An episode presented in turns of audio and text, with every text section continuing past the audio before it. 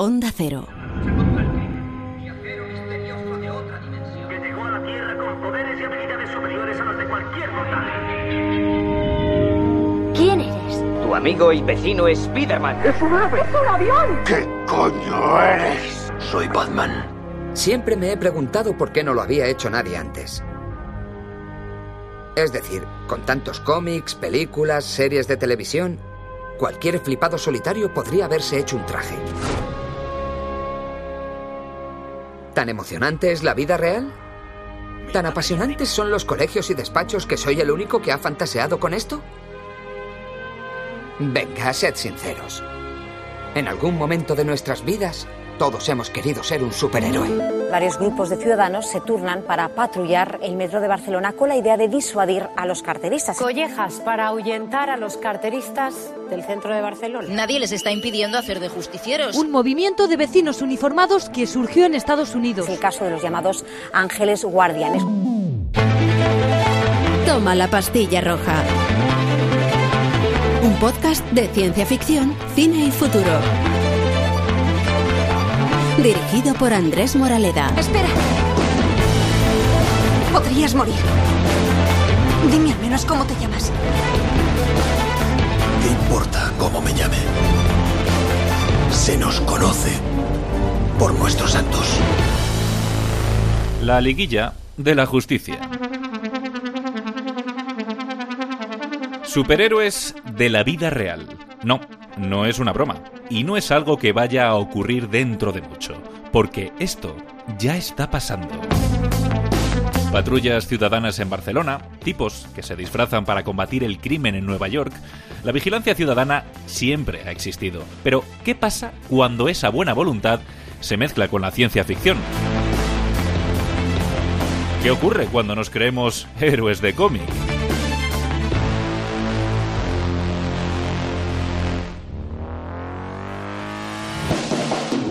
En España, alguien vestido de Superman por la calle o está repartiendo panfletos de compro oro o llega tarde a la función del parque de atracciones. Pero en Estados Unidos, principalmente, esto de los superhéroes reales está más que visto. ¿Qué implicaciones sociológicas tiene? ¿Cómo se toman los cuerpos policiales a estos individuos? Para conocer las respuestas, te pido que te tomes la pastilla roja, te pongas cómodo, en la medida de lo posible, y te unas a los expertos justicieros no enmascarados que te acompañarán en esta aventura radiofónica. Toma la pastilla roja.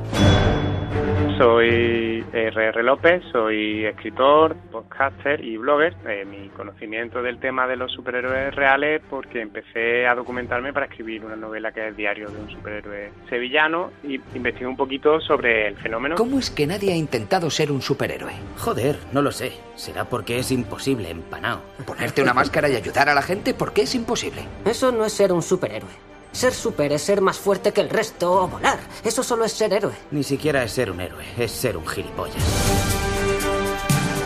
Los superhéroes de la vida real son una serie de sujetos que, bueno, en un momento determinado deciden, como dicen ellos, marcar la diferencia, ¿no? Y es un fenómeno que empezó, algunos dicen que su origen es el trauma que tuvo la sociedad estadounidense tras los, los atentados de- del 11S. Y hay quienes lo atribuyen también a lo que se viene llamando el síndrome de Genovese. Y es que en 1964 en Queens había una chica que se llama Kitty Genovese que fue asesinada delante de 38 testigos que no ninguno hizo nada, ¿no? Entonces ahí se acuñó un principio de la sociología de la conducta que se llama el síndrome de Genovese, que afirma que ante una situación de peligro, todo el mundo se queda impasible esperando a que sea otra persona la que haga algo. Entonces, los primeros superhéroes reales que se dieron a conocer decían un poco que ellos actuaban pues basándose en esto, ¿no? Que, que creían que hacía falta en nuestra sociedad gente que diera ese primer paso y que luchara contra el crimen, ¿no? Venga, sed sinceros. ¿Habríais hecho algo diferente? Vemos a alguien en un lío y desearíamos ayudar, pero no lo hacemos. En el mundo en el que vivo, los héroes solo existen en los cómics. Lo que pasa es que el tema de los superhéroes reales, a mí me gusta aplicarle un término que acuñó un amigo mío que es escritor también, que es flichornoso. Es un- una mezcla de flipante y bochornoso. Dicen que fue un solo hombre. O un murciélago. Era un capullo disfrazado. Hay superhéroes reales, los que menos, que de verdad sí que actúan, ¿no? Luchan contra el mal, pero hay otros que lo que hacen es simplemente hacer buenas obras, ¿no? Entonces eso mismo tú lo puedes hacer apuntándote a la, a la Cruz Roja y sin necesidad de ponerte un disfraz. Por ejemplo, en Japón está Tadahiro, que Tadahiro es un tío vestido de Power Ranger verde que ayuda a las embarazadas a cargar con los carritos en el metro y está también, por ejemplo, Z-Man, casi era ir repartiendo comida a, a los pobres y a lo mejor su superpoder era repartir bocadillos muy rápido. Él se autodenomina así eh, superhéroe real. Bueno, pues sí, dentro del, del canon que se ha creado un superhéroe real, pero no es lo que entendemos por superhéroe. Yo soy peatónito, el luchador de los peatones en la Ciudad de México. Peatónito lo que hace es cultura vial. Entonces aquí también lo que tenemos es un poco una mezcla entre la buena voluntad, el friquerío y esa ganas de, de llamar la atención, ¿no? Y en realidad detrás de esto hay un problema grande porque unas personas hicieron un estudio y vieron que lo que estaba pasando era que los ciudadanos estaban dando respuesta a un vacío que estaban creando las administraciones porque no eran capaces en muchas zonas de garantizar la seguridad de las personas, ¿no?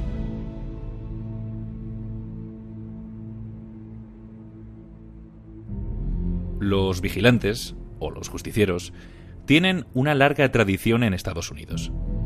En la época colonial eran ciudadanos voluntarios los que se enfrentaban a los bandidos en las zonas fronterizas.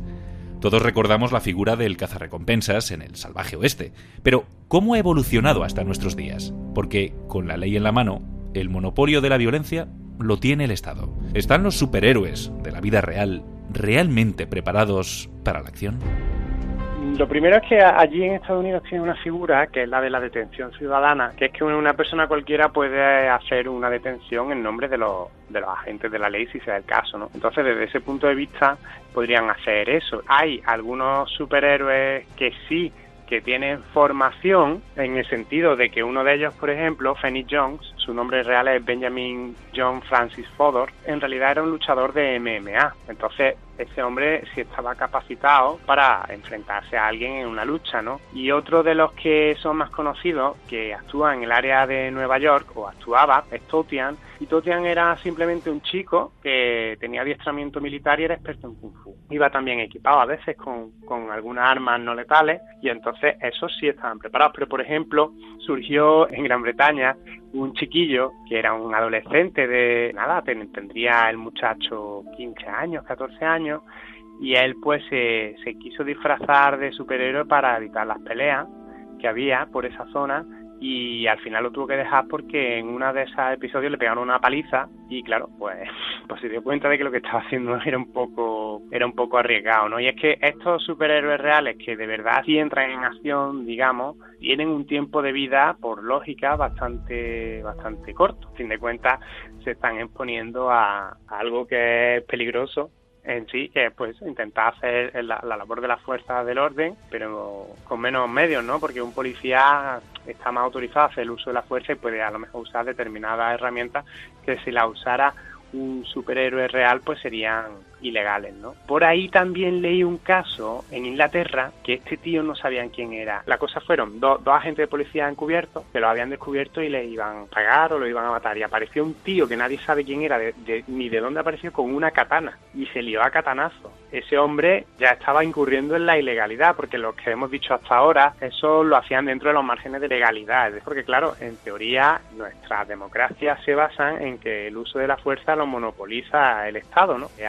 Tú tampoco sabes si esta persona pues en algún momento dado se le va a ir la pinza no y va, va a matar a alguien. De hecho eh, Jones tuvo problemas porque en alguna de, sus actuaciones aparte de él salir herido ha habido gente que lo ha denunciado. De hecho en 2011 fue arrestado por rociar con gas pimienta a un grupo de jóvenes pero claro los jóvenes le pusieron una denuncia y al final pues lo arrestaron a él.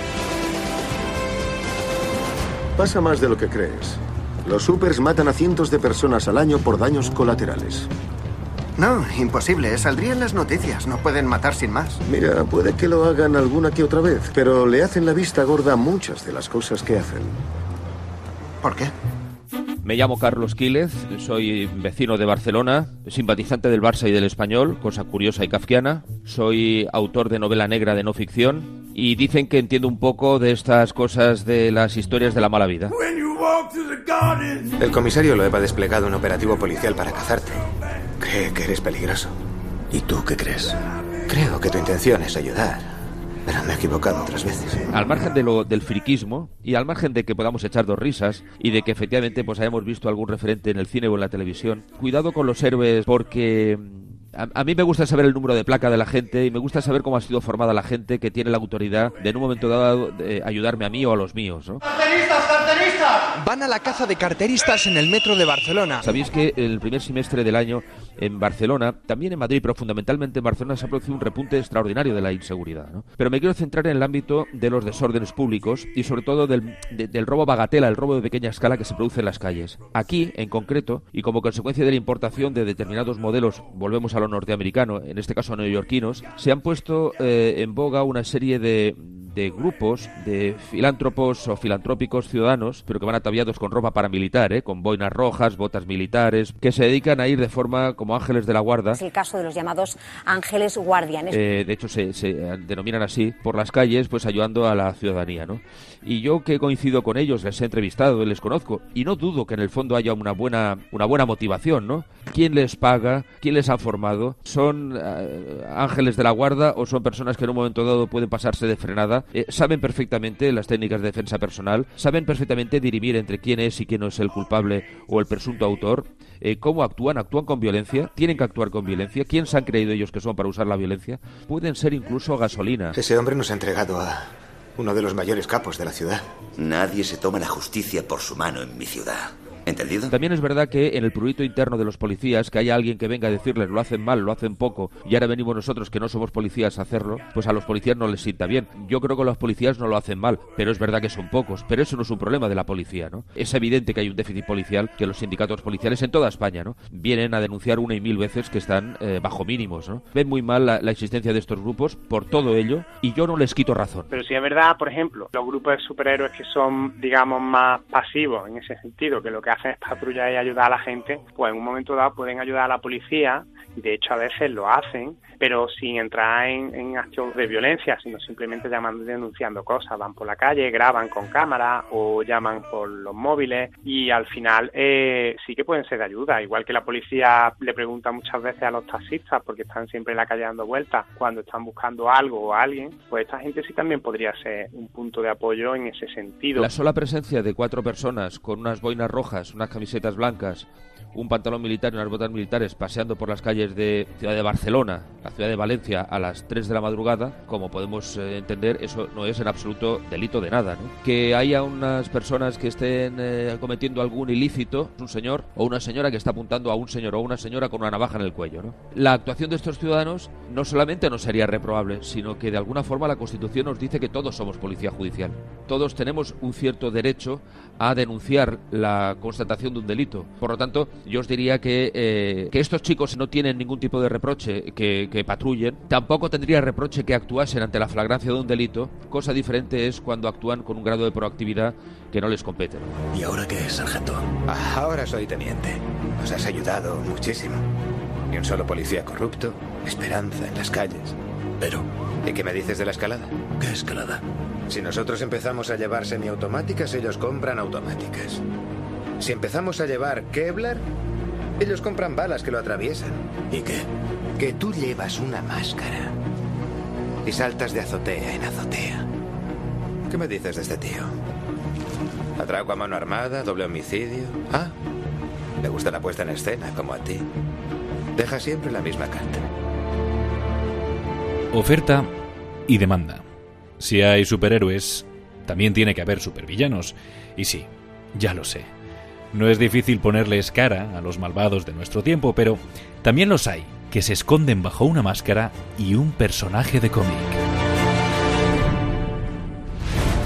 Un cachondo que se llama, se Red Velvet que colgaba vídeo en YouTube eh, criticando a Phoenix Jones, diciendo que era su archienemigo, pero luego en la vida real no hacía nada. Entonces aquello tenía más pinta de, de ser una especie de performance, ¿no? Y luego también crearon una página web que me parece que se llamaba Crouch, que era como una página web de supervillanos de la vida real, que decían que querían oponerse a los superhéroes de la vida real. Pero en realidad era todo un poco más, yo creo eso, pues como alguien gastando una broma. ¿no? ¿A qué viene esa estúpida sonrisa? Nunca os han hablado del poder curativo de la risa. Por cierto, hay una página que es el World Superhero Registry, que quien quiera puede ver ahí los superhéroes de la vida real que hay, cuáles son sus poderes, sus gadgets y sus zonas de, actuación y su filiación a otro grupo de superhéroes, ¿no? En estas páginas web hay también foros en los que ellos hablan de los tipos de defensas que usan, los tipos de armadura que usan, dónde te cómo hacerte un disfraz, aspectos legales sobre, sobre la defensa, la legítima defensa, en fin, cosas así, porque aunque no lo parezca, mucha de esta gente salía bastante preparada, vamos. Placas de Kevlar reforzados sobre fibras de triple trama bañadas en titanio para ganar flexibilidad. Salían con armadura de Kevlar, eh, salían a lo mejor con todo tipo de armas no letales. Tal vez debería leer las instrucciones antes. Hay que aplicar la sabiduría popular, que cuando alguien lo ve por la calle haciendo eso, seguro que dice, una señora mayor lo ve seguro dice, ese tiene novia. Yo creo que muchas veces esa es la cuestión, que, que por lo menos yo cuando mi novela, eh, cuando hay Kikiriki, que es el personaje que sale a patrullar, uno de los factores es que no tiene novia y el pobre como tiene mucho tiempo libre y mucha energía reconcentrada, pues por eso también se dedica a eso. Y en cuanto se echa una novia ya, se le estabiliza un poco la vida y, y se quitan tantas tonterías. Yo, por lo que he visto de tantos y tantos superhéroes reales que hay, siempre tienen un punto ese excesivamente nerd, que tú los ves y tienen pinta de eso, ¿no? De que son gente que normalmente pues, pues son a lo mejor un poco tienen pocas relaciones sociales o no son muy populares y con esto pues ellos se sienten bien y además como luego se crean grupos que es lo más gracioso que hay ligas de superhéroes hay grupos como los Vengadores que se reúnen se juntan pues a fin de cuentas encuentran gente de su misma su mismo rollo e incluso algunos hasta ligarán no ah qué mola. Por aquí se entrega la cerveza Tío, un ascensor secreto para llegar al cuartel subterráneo. Sí, el dueño de esto es el tío del que te hablé. Una cueva de la vida real. Hola, ¿no? Ya te digo. Chicos, vamos a conseguir que el mundo sea mucho mejor. Esto es lo más alucinante que he presenciado en mi vida. Bienvenido a Justicia para siempre. En Onda Cero, toma la pastilla roja. Van por allí los héroes del sábado. Van a intentarlo una vez. Si les hieren hoy, si les hacen daño. Van a intentarlo una vez. Y ya están ahí los héroes del sábado. Llevamos ya un buen rato hablando de héroes y superhéroes y aunque ya hemos descubierto muchas maneras de serlo, no hemos definido lo que significa. Y es que según el diccionario de la Real Academia Española, superhéroe o superheroína es un personaje de ficción que tiene poderes extraordinarios. Pero héroe es un concepto mucho más amplio porque un héroe puede ser una persona que realiza una acción muy abnegada en beneficio de una causa noble. Puede ser una persona ilustre y famosa por sus hazañas o virtudes, y también el protagonista de una obra de ficción, e incluso, en la mitología antigua, un hombre nacido de un dios o una diosa y de un ser humano. Javier Santa Marta, ¿qué es para ti un héroe? Pues la verdad es que un héroe es alguien que hace algo, yo creo que completamente inimaginable hasta para él mismo y que luego trasciende. Que sus, sus acciones, las acciones que ha realizado, eh, trascienden por, por, vamos, incluso digo, por su propia imaginación. Javier Santa Marta del Pozo es periodista, politólogo, divulgador de la historia y escritor, por ejemplo, de Siempre tuvimos héroes, un libro que recoge gestas de héroes desconocidos de la historia de España que, sin espada o aún con ella, hicieron del humanitarismo su causa. Promovieron valores de paz y libertad, llevaron la salud a donde no la había o se jugaron la vida para que otros no la perdieran. ¿Cuesta ver la historia de España, Javier, en positivo? Cuesta mucho. Eh, no, no sé por qué. O es algo que, que me, ha, me ha sorprendido siempre porque la historia de cualquier país, de cualquier nación, la historia de la humanidad, pues tiene claroscuros, tiene aspectos buenos, malos, negativos, no sé, como la, la, la vida misma, no, no, quisiera entrar en el tópico, pero de pronto hemos pasado a lo mejor a, a, a estudiar un poco la historia de España, eh, muy en la épica, y muy, pero al final la leyenda negra, esos aspectos eh, negativos, eh, ese no valorar eh, cosas que, que, no es que ya fueran objetivamente positivas o no, sino que han dejado paso a, a, pues eso, a los aspectos más tópicos de batallas y de épicas, pero otros personajes que a lo mejor incluso han hecho mucho más que lo que podamos eh, los que podamos haber aprendido en, libros de historia pues han pasado desapercibidos y al, final han acabado completamente ignorados pero ¿por qué nos, tiramos la, historia a la cabeza los españoles? ¿Es la historia de unos o la historia de otros? Eh, sí, eh, es una cosa que, es, tremenda eso yo creo que ya es algo algo patrio no lo sé pero me imagino que al final en fin no quisiera hablar de Franco pero yo no sé si es que al final es verdad que esa, esa, esa especie de virus del franquismo porque lees los libros de la Segunda República de educación que yo tengo eh, varios, de eh, me gusta, soy un coleccionista de historia y de, libros, y cualquier libro que ves, pues al final alguno que te entra. Y ver los libros de, historia de la Segunda República, y son de lo más épicos, son tan épicos que con la época del franquismo, ¿eh? o sea que, en fin, hablando de valores patrios, hablando de la nación española, en fin, una... es verdad que luego Franco lo que coge es, a lo mejor, durante esa época, otro tipo de referentes y mm, dándoles un matiz, pues como le ha pasado ahora al CID, que lo está recuperando Pérez Reverte, o Ferro ha hecho una edición interesante al respecto de ver pues una figura nacional católica, ¿vale? Pero es que también Franco hace ya 45 años va a hacer que ya muerto. Eh, hemos tenido reformas educativas. Yo mismo soy de la EGB y tampoco esos libros es verdad que yo vi también muy de nacional catolicismo. Hombre, yo no los he estudiado. Yo estudié, como decía Bruño, SME, y ahí estudiaba las cosas ya de una manera más objetiva. En fin, no, no, no, no era una cosa. Me acuerdo que ahí en el, en el Maravillas, que además eh, conocido con un tal Carlos Alsina, que estudió ahí en el Maravillas, tuvimos hasta un profesor, que es al que le dedico este libro, eh, Marciano Burgos, eh, que fue un profesor de historia mm, muy avanzado. Eh, estábamos hablando de una persona que ya te hacía amar la, historia, pero sin maniqueísmo, o sea, porque la historia es que no se puede ver en la historia de buenos y malos. ¿Por qué de pronto, eh, o en qué momento hemos hecho que de pronto la historia se convierta en una herramienta eh, pero una herramienta ideológica o en un arma arrojadiza.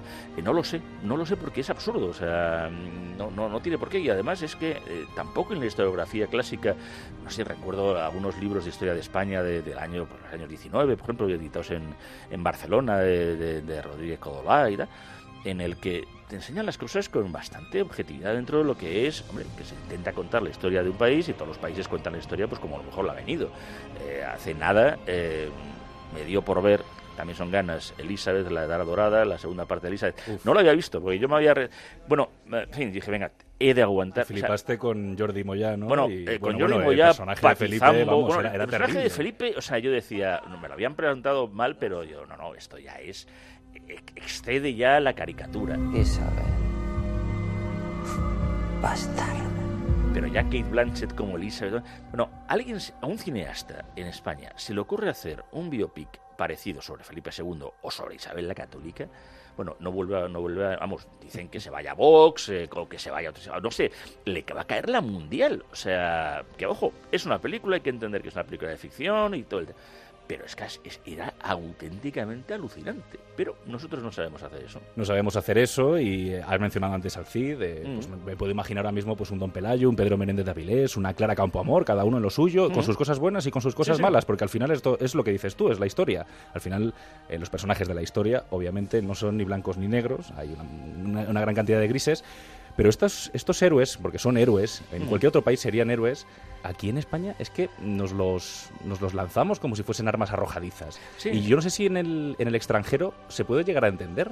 bueno, eh, eh, es que claro, ellos mismos no... Eh, comentaba un poco en la en una especie el, capítulo cero que, que, mm. de este libro de siempre tuvimos héroes es una anécdota que, es verdad que ocurrió estando en eh, la primera vez que llegué pues, a París de, pues eso, de, viaje de Cobo yo creo con un amigo y compañero que me, decía dice oye mancho ¿no te has dado cuenta de que aquí todo el mundo ha muerto por Francia? porque eh, vas a París vas a Londres vas a los grandes monumentos y no tienen ningún complejo con la historia no tienen ningún complejo que cuando en fin eh, alguien decía dice es que en qué país se le ocurre tener una estatua a un dictador en Londres, eh, justo en la, enfrente de las casas del Parlamento, un tal Oliver Cromwell, fue un dictador, además establecido como tal, eh, claro, mm, ellos van asimilando cosas eh, que dices, hombre, es que no es comparable con... No, no, sí, sí es comparable, la historia es comparable. El único problema es que, insisto, no, no, no la queramos ideologizar. Pero en Francia, de pronto, eh, no sé, hablas de los Borbones, te enseñan Versalles y estar encantado. Les hablas de la revolución que se cargan a los Borbones y ya es maravilloso y, todo lo que supone a la Bastilla y tienen ahí eh, puesto en el, en el suelo, marcado ahí en la plaza de la Bastilla, donde está la antigua Bastilla. Pero te hablan de Napoleón, ahí están los inválidos que se cargan. O sea, para ellos todo es bueno, todo lo asimila en arco de triunfo y tal, se lo piensa. ¿Por qué nosotros no? Pues no lo sé. Es que es una cosa que, que, que eh, está, sabemos dónde está Vernon, eh, el, almirante, el que lo conocemos un poquito más por una figura como Blas de Lezo, y ahí está en, la, en la, abadía de Westminster, eh, con un catafalco maravilloso, y no sabemos dónde está nuestro Blas de Lezo, que presumimos que pueda estar y tal somos un desastre. Me sorprendió mucho leyendo el libro una de las frases que, que dices, ¿no? Que decía un antiguo político español que en España se entierra muy bien. Sí. Y, no. O sea, se entierra muy bien, como dices tú, se entierra muy bien, pero a fondo, en la tierra. A fondo, sí, ese es el problema. nosotros lo que pasa, y también decía Jardiel, eh, que por muy mal que lo haga el muerto, siempre sale a hombros. Y, esto es una cosa muy típica en España, y de pronto cuando se muere alguien, ya, en fin, queda eximido de todos los eh, problemas que hay y tal. Luego ya eh, hacemos la, siguiente, ¿no? Que es, pues, pues, pues, como pasó, por ejemplo, con en la, en, la, en, la, guerra civil, cuando algunos milicianos le dio por exhumar el, la momia de Carlos I, una cosa así, raro el tema.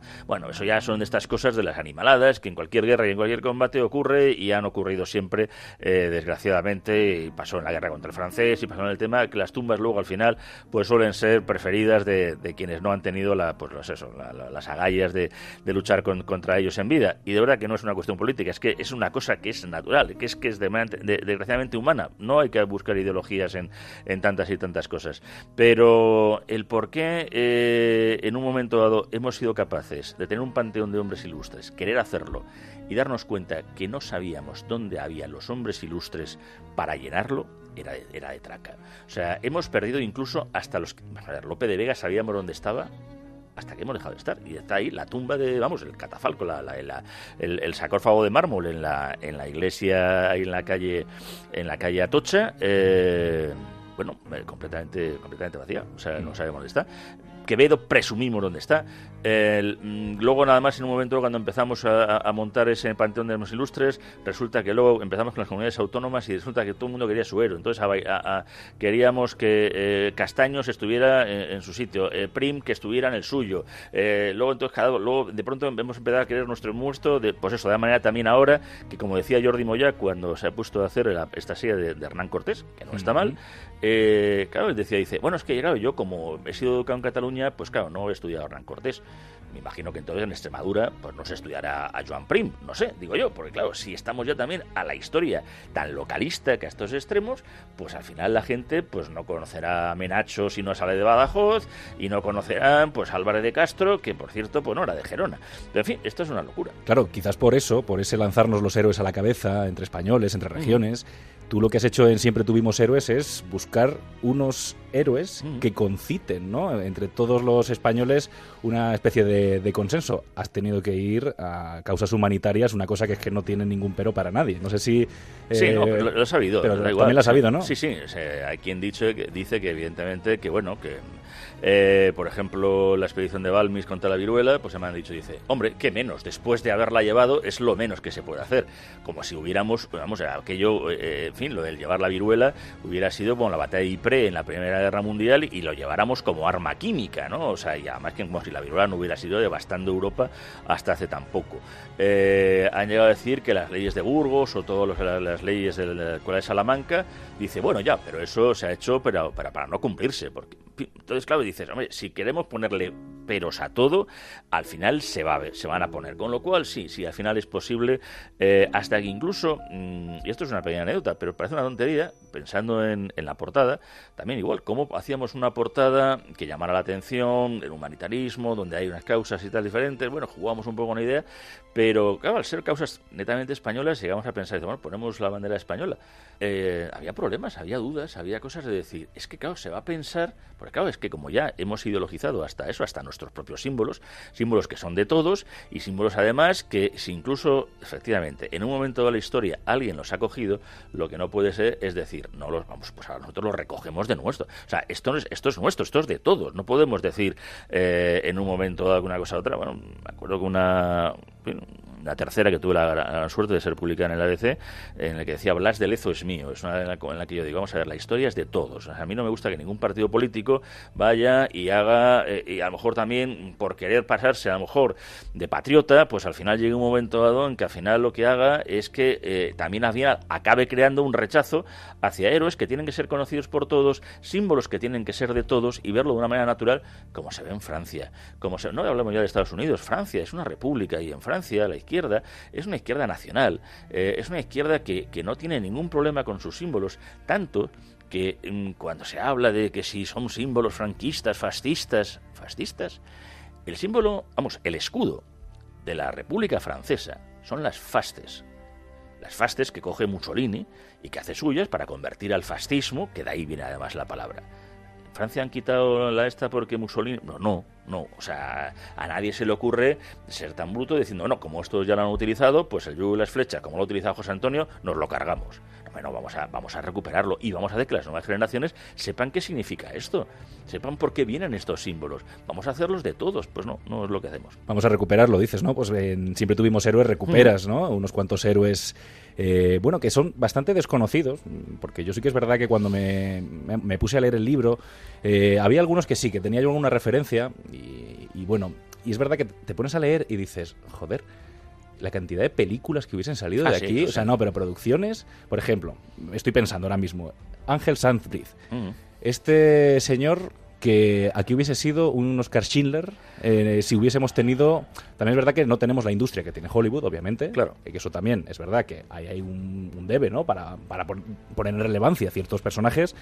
Pero este hombre, al que llamaban el ángel de Budapest, eh, salvó a tantos o más judíos no, no, salvó cinco veces más. Eh, pero no solamente eso, toda la diplomacia española, este es el, mayor referente que hay, eh, salvó a decenas de miles de judíos. De hecho, eh, el Estado de Israel, en un momento dado, pues reconoció a esa diplomacia de tiempos de Franco, que ahora se dice, dice, Franco sabía, no sabía, lo hizo.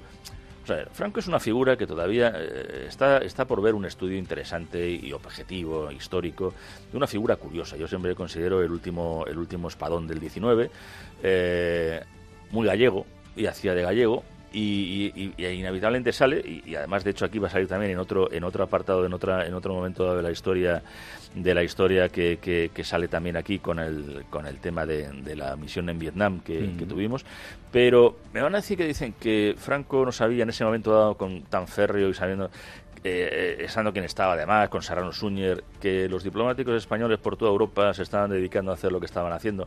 Esta es la típica cosa, pues muy extraña y, bueno, pues... Eh, eh, a lo mejor se hacer con una mano lo que no quiso ver la otra. El caso está en que, desde luego, es verdad que esos diplomáticos, que se la estaban jugando. Pues se la estaban jugando porque estaban eh, en pleno teatro de operaciones, porque estaban en, bueno, estaban en, Budapest, viendo cómo entraban efectivamente las tropas, además, fin, mm, las SS en Hungría, especialmente no es que fueran unas hermanitas de la caridad, no lo fueron a ningún sitio, pero lo de Hungría fue tremendo. Pero es que había embajadores en, Francia, en Alemania, en Austria, en, eh, bueno, en Sofía, en, Atenas, en, todo, en toda eh, Europa estos, embajadores empezaron a salvar a, cientos, a miles, a decenas de miles de judíos, y Sandbury fue el mayor, eh, vamos, la persona más, más conocida, eh, gracias además a algo que últimamente nos, se nos está olvidando, la importancia que tiene la ley, porque de la ley a la ley, eh, pasando por la ley que decía don Torcuato, pues se puede hacer todo, pasar de una dictadura a una democracia o incluso plantear cualquier tipo de cosa que se pueda hacer. Recuperar una ley de la época de eh, Miguel Primo de Rivera acerca de la nacionalidad de los sefardíes, que luego la República no no, no, recuperó, pero tampoco anuló ese tipo de leyes y tal que se quedan a veces ahí en reglamento y hacer que con ese tipo de ley eh, se aplantara un, un, aspecto tan legal como que se hizo que aquel sefardita, que por tanto sefarda, sefarad ya sabemos que en, en, hebraico, en ladino, significa España, es por tanto español, un sefardita es un español, como así mismo dice, y por tanto todo aquel sefardita que fuera obviamente era de religión judía, pues por supuesto era español y estaba bajo eh, la, la protección de las legaciones españolas. Bueno, es, son películas, se hizo una, se hizo una película, pasó muy sin pena ni gloria, eh, porque luego además es curioso, porque de algunos hechos sí se han hecho películas, alguna cosa, pero eso no le damos empaque, no lo sé, luego no la sabemos vender. Que dices, es cuestión de medios. No necesariamente. Eh, eh, a mí, por ejemplo, una cosa que me admira mucho del cine inglés, el cine británico, es que saben hacer grandes películas muchas veces con pocos medios, pero las hacen muy bien. Y nosotros hicimos también un tipo de, cine que yo creo que es posible hacer. Pero, no sé, no, nos da miedo la épica, nos da miedo a lo mejor coger actores de valía que quieran a lo mejor de renombre, o me refiero, de valía son todos, por favor, pero eh, para darle también esa, esa cosa para que luego vaya bien a las salas, que la gente los conozca y no haya esa, pues eso, ese miedo que decíamos de que Kate Blanchett pues, haga de reina virgen en, una, un momento dado así de así y en fin, aquí casi a Michelle Jenner casi le cayó la mundial encima hasta por decir pues que la reina católica pues tampoco era tan guapa y no era tan rubia. ¿Cómo va a ser tan rubia? Si era rubia, rubísima y se sabía porque venía de la casa de Lancaster, hombre. Eh, pero en fin, son estas cosas absurdas hablando de, héroes, hablando de, bueno, de leyendas en este caso, y has mencionado una que es que además me, me pareció muy curiosa, porque fueron un grupo de españoles que incluso se pusieron enfrente de lo que Estados Unidos quería hacer en, mm. en Vietnam, y que tú has titulado El más español. Sí. Me encanta, me encanta. es que, bueno, para ahí, ahí, claro, es una cuestión ya generacional. La serie más y tal con Alan Alda, en fin, nos marcó tanto. La película fue anterior, evidentemente, pero, pero esa, esa idea de, esa imagen, ¿no? De, de un centro médico en medio de Vietnam, más el, de, la, de la película estaba en Corea. Eh, pero que hemos visto tanto. Tenemos la imagen de Vietnam, en fin, hay miles de películas, yo que sé, de, Vietnam, todo lo nuevo. Un grupo de españoles ahí en medio eh, de Vietnam que, claro, dice, bueno, que además fue como misión internacional, todas las cosas. Acabo Franco en aquel momento ya era aliado de, Estados Unidos y, además en Estados Unidos se, le vendía, por decirlo de alguna manera, como el primer vencedor contra el comunismo. Y bueno, así fue, objetivamente. Bueno, pues eh, Claro, dice, hombre, a la hora de unir banderas, España es la primera. Y Franco con este tipo de cosas le manda una carta a Johnson, que además está recogida, porque si no, no iba a creer, está en los archivos de Washington, diciéndole lo que le va a pasar, lo que le va a ocurrir, va a acertar por completo y por supuesto no se quiere meter en ese lío. Pero al final, una cosa a otra, bueno, eh, tropas no va a mandar, pero manda pues eh, médicos, militares, de, agrupación médica militar, a, a, zona de combate, a la zona del delta de Mekong, a la zona que hemos visto tantos Generémonos Apocalipsis Now, la, la, colina de la hamburguesa, bueno, pues ahí en medio estaba un grupo de españoles que por supuesto también a los americanos no les acababa de hacer gracia, no les hacían una, gran ayuda. Eh, lo primero que hacían, hicieron desde luego era eh, dos cosas para diferenciarse.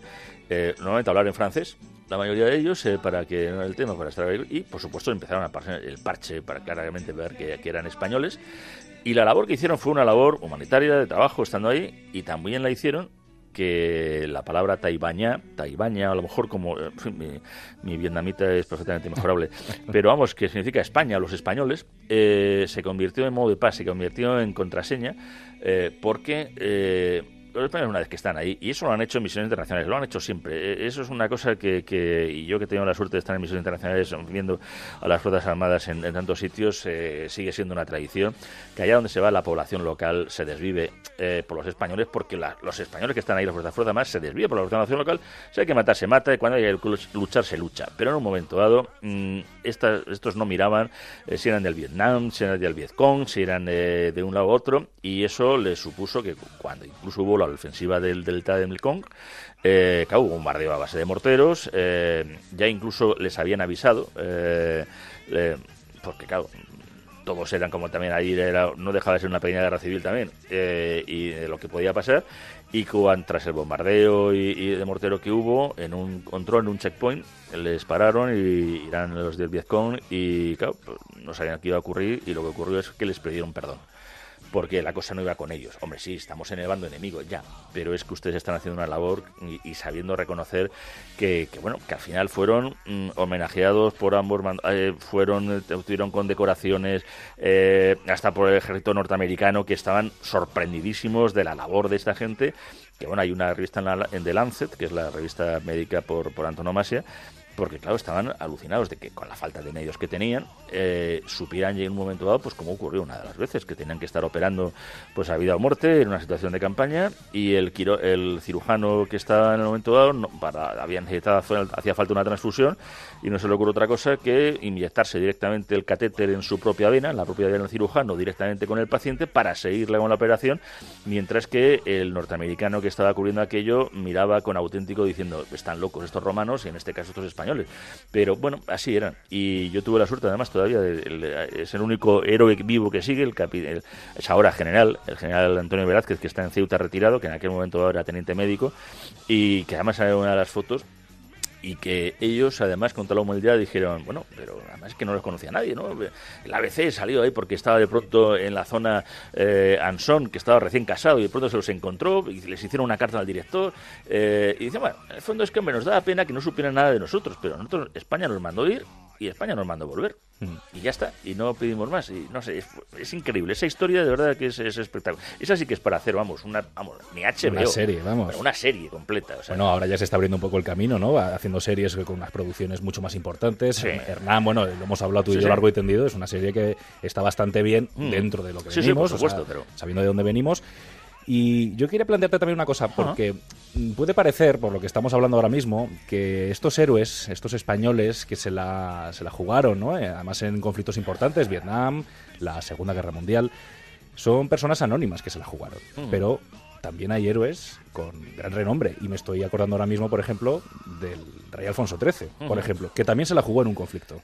Sí, sí, era, claro, estamos en la Primera Guerra Mundial. Claro, Alfonso XIII, mmm, claro, muchas veces dice, ah, las cosas no son como empiezan, sino como acaban. Y es verdad que el final de Alfonso XIII, pues, pues fue eh, marcado por eh, pues lo que iba a ser, bueno, pues lo que lo que fue las elecciones municipales, eh, la toma de poder por parte de los republicanos, el abandonar, por tanto, la posibilidad de, de que aquí, en fin, y, y, y, él, yo creo que, quiso cobarde o no, eh, como muchos lo han llamado, yo creo que quiso prevenir un, conflicto que al final tardó cinco años en producirse. Eh, España además ya estaba ya muy afectada tras toda la guerra de África, por eso además el sobrenombre de Alfonso XIII es el africano, y esa guerra de África pues también le marcaría. Claro, eh, nadie podemos imaginar que ese rey, pues tan denostado por muchas cosas, sin embargo, pues estuvo nominado al Premio Nobel de la Paz y además tan querido por la por las por en otros países gracias a la labor humanitaria que hizo con con su con su oficina pro cautivos, con esta, esta oficina que fue un empeño propio y personal, ya que eh, la, Primera Guerra Mundial, eh, yo lo recomiendo, en fin, al que le gusta la historia, pero eh, es muy dura. yo creo que hay dos guerras salvajes en la, en la historia de, Europa, que fue la Guerra de los 30 años y la Primera Guerra Mundial, donde las masacres fueron tremendas. Estamos hablando de batallas con un millón de muertos, bueno, bueno, de una manera además tremenda, con la población civil ya empezando a sufrir de una manera tremenda. Y, y claro, nada más había dos países neutrales, completamente neutrales, Suiza y España.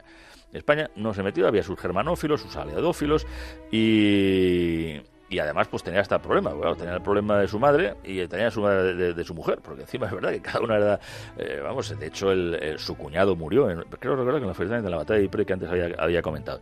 Bueno, mm, de pronto empezaron a llegar cartas, porque claro, eh, aquella guerra fue tan tremenda que se cortaron hasta las relaciones entre combatientes para saber qué pasaba con los prisioneros.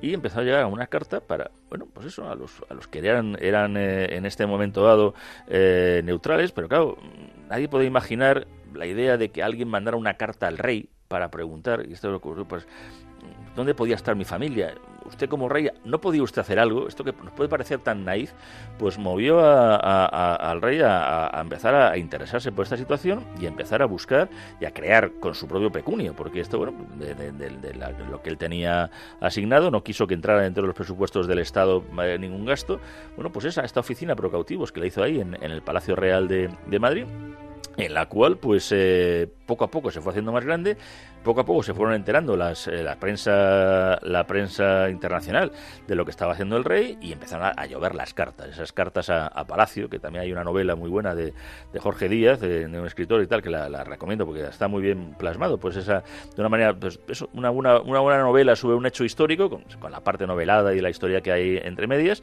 eh, pero esta labor es que fue tan tan tremenda que es que desde niños o en fin campesinos me refiero que no gente humilde pero es que, insisto, fue Rudyard Kipling, eh, que fue premio Nobel de la Paz, el que, el que le mandó también una carta, porque el propio hijo de, este premio Nobel de la Paz, eh, perdón, Nobel, Nobel de Literatura, que era Rudyard Kipling, eh, pues fue el que le mandó también una carta al rey para ver si podía hacer algo para buscar a su propio hijo. O sea, desde los más grandes a los más altos, ingleses, franceses, alemanes, bueno, tal fue luego el reconocimiento que tuvieron que que cuando, claro, es, eh, él marcha al exilio, primero llega a Francia y en Francia, claro, le reconocen como, eh, como Notre Roi, como nuestro rey, un país republicano como el tema, pero habían reconocido todo aquello que aquí en España se había olvidado y por supuesto cuando luego llega a Londres tres cuartos de lo mismo. Eh, sacaste una versión del libro, por así decirlo, de heroínas, en este caso siempre, siempre estuvieron ellas también. No sé si te quedó material, imagino que sí, que tienes mucho material para sacar una tercera, una tercera parte, una segunda parte, en este caso de Siempre tuvimos héroes. Eh, lo curioso esto, es que... esto no se termina. No, no, no se termina. Eh, por eso además, incluso hasta en ambos libros, en Siempre tuvimos héroes, que donde también hay mujeres, o sea, la duquesa de la Victoria, que la gente de Madrid pues pasa por su monumento ahí por la, por la avenida Reina Victoria, al lado del hospital, y no, y, no, y, ni siquiera lo ve, no cae, no cae en, en, este personaje, que luego es verdad que, que Antena 3 hizo una, una serie eh, que fue la de Tiempos de Guerra, eh, pero no, eh, no acabamos de dar un poco ahí. Ahí también sale otro, otro personaje que al final no se le salió bien, que era Fidel Pajés, el inventor de la anestesia epidural, la se pidió un invento español. Pues sí, pues sí. Fue pero bueno, y, y pero claro, siempre nos decía, hombre, siempre tuvimos héroes, que no hay heroínas. hombre, un genérico. Claro que en el libro había heroínas. Y a mí me había gustado ya, eh, había escrito eh, ya sobre, sobre, sobre mujeres en, en algunos artículos míos de, eh, en, en, algunos medios. Y dije, bueno, pues vamos a hacer uno solamente sobre eso, sobre mujeres. Porque siempre estuvieron ellas, que es un poco la, el título y que, que lo quise remarcar. Y ahí salieron también mujeres, ahí lo que quise ya es para que viera que hubiera mujeres de todo tipo, catedráticas médicos, reinas, mujeres del pueblo, eh, de todo tipo y condición. Y hay para libros.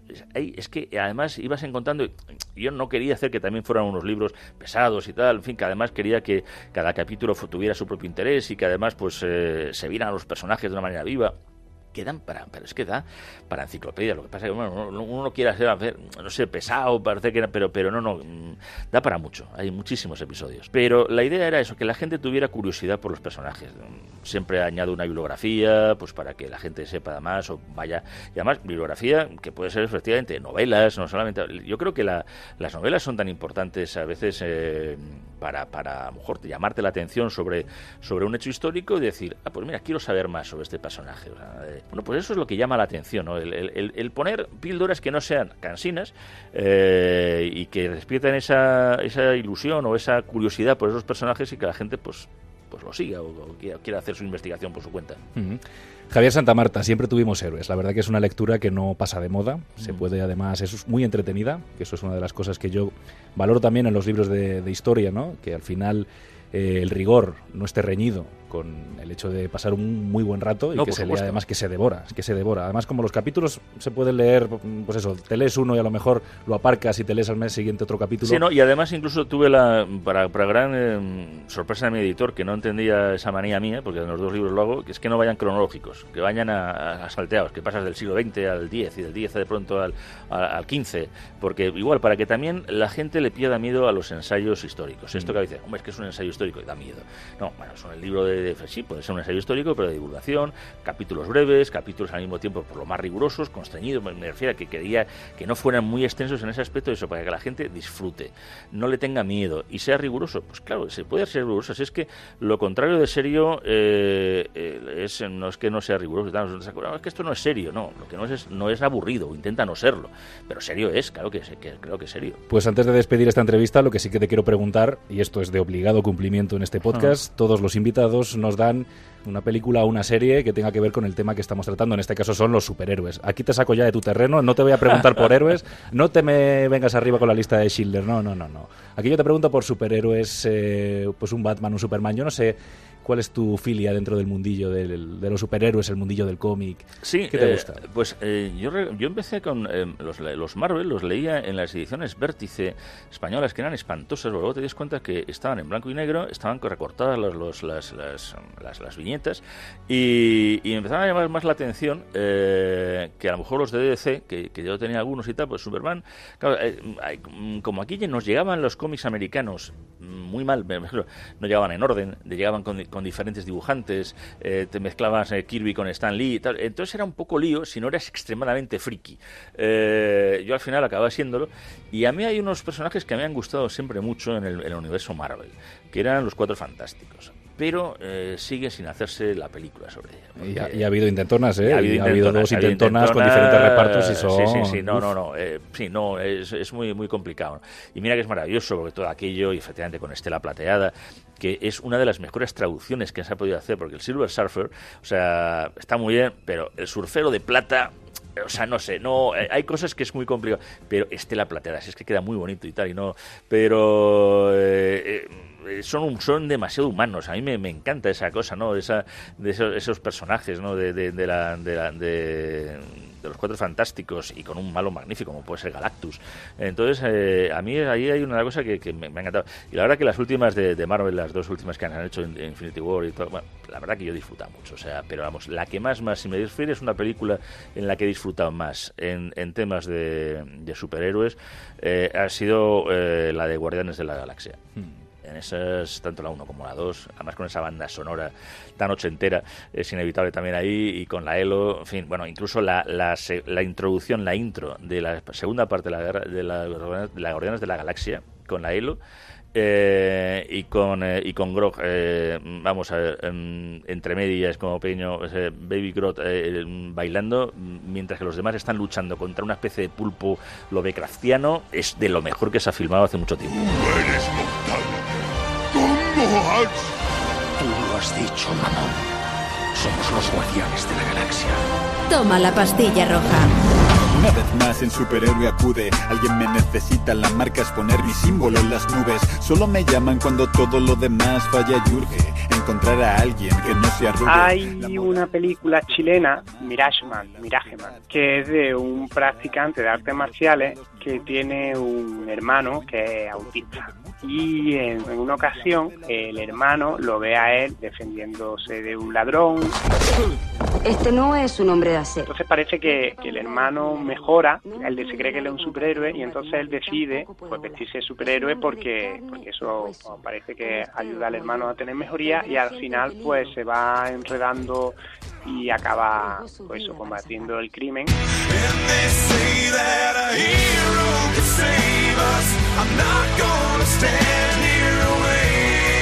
Luego hay otra que es Fendor, que está protagonizada por Woody Harrelson, Durante gran parte de tu vida has sido un incomprendido. que es un hombre con problemas emocionales y psicológicos que por la noche pues se combate para, para salir a, a- a combatir el crimen, ¿no? Y, Totalmente clasificado.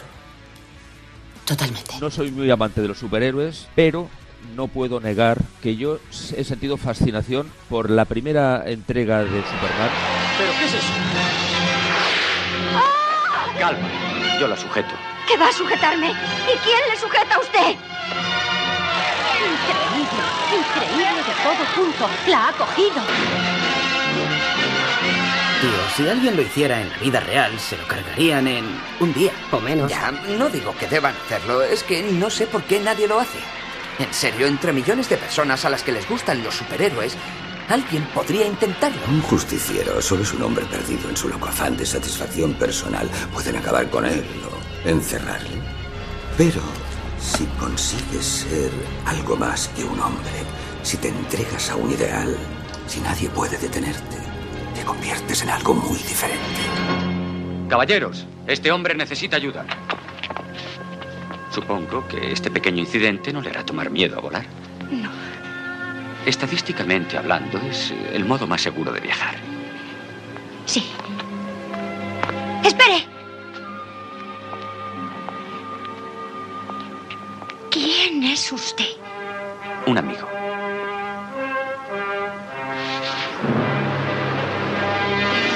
Adiós. Y ahora, los créditos. El Congreso quiere aprobar una nueva ley para ilegalizar a los enmascarados.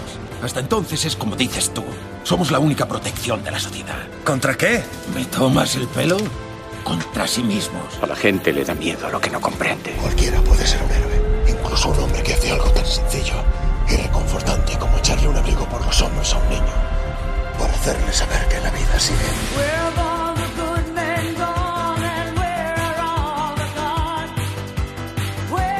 Si algo hemos aprendido es que héroe se puede ser de muchas maneras, porque un superhéroe es un extraterrestre como Superman, un millonario como Batman, y también un chaval armado con un Wallman y unas zapatillas que combate a los aburridos y a los carcas con el superpoder de la música. En mi planeta hay una leyenda sobre gente como tú. Se llama Footloose. Y en ella, un gran héroe llamado Kevin Bacon enseña a toda una ciudad llena de gente súper estirada que el baile, bueno, es lo mejor que existe. R.R. López, Carlos Quílez y Javier Santamarta han bailado al son de Bonnie Tyler y este Holding Out for a Hero en este especial de Toma, la pastilla roja. Si te has quedado con ganas de más, además de lo que acabas de escuchar, en ondacero.es podrás encontrar material adicional a este programa, como la historia del pollo vengador de Sevilla o los héroes reales de Carlos Quílez.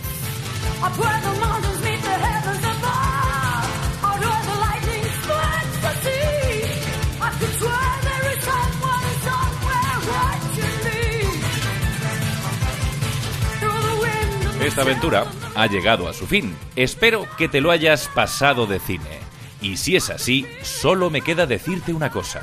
Te espero en el podcast de Toma la pastilla roja, donde quieras y cuando quieras. Hasta entonces, mantente vigilante. Lo que tenemos es un poco una mezcla entre la buena voluntad, el friquerío y esa ganas de, de llamar la atención, ¿no? Cuidado con los héroes porque a mí me gusta saber el número de placa de la gente y me gusta saber cómo ha sido formada la gente que tiene la autoridad de en un momento dado de ayudarme a mí o a los míos. ¿no? Un héroe es alguien que hace algo, yo creo que completamente inimaginable hasta para él mismo y que luego trasciende. Que estos chicos no tienen ningún tipo de reproche que, que patrullen, tampoco tendría reproche que actuasen ante la flagrancia de un delito. Cosa diferente es cuando actúan con un grado de proactividad que no les compete. Toma la pastilla roja. Dirigido por Andrés Moraleda.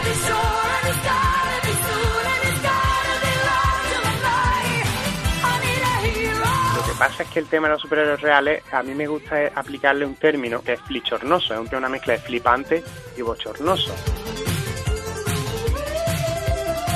Onda Cero. Pete, escucha, estás cambiando, lo sé. Yo también pasé exactamente por lo mismo a tu edad. No, no exactamente. Peter, en estos años es cuando un joven empieza a convertirse en el hombre que va a ser hasta que se muera. Ten cuidado en qué te conviertes. No quiero soltarte el rollo ni sermonearte. El chico ese, Flash Thompson, posiblemente se lo merecía. Pero el hecho de que puedas atizarle no te da derecho a hacerlo. Recuerda que un gran poder conlleva una gran responsabilidad.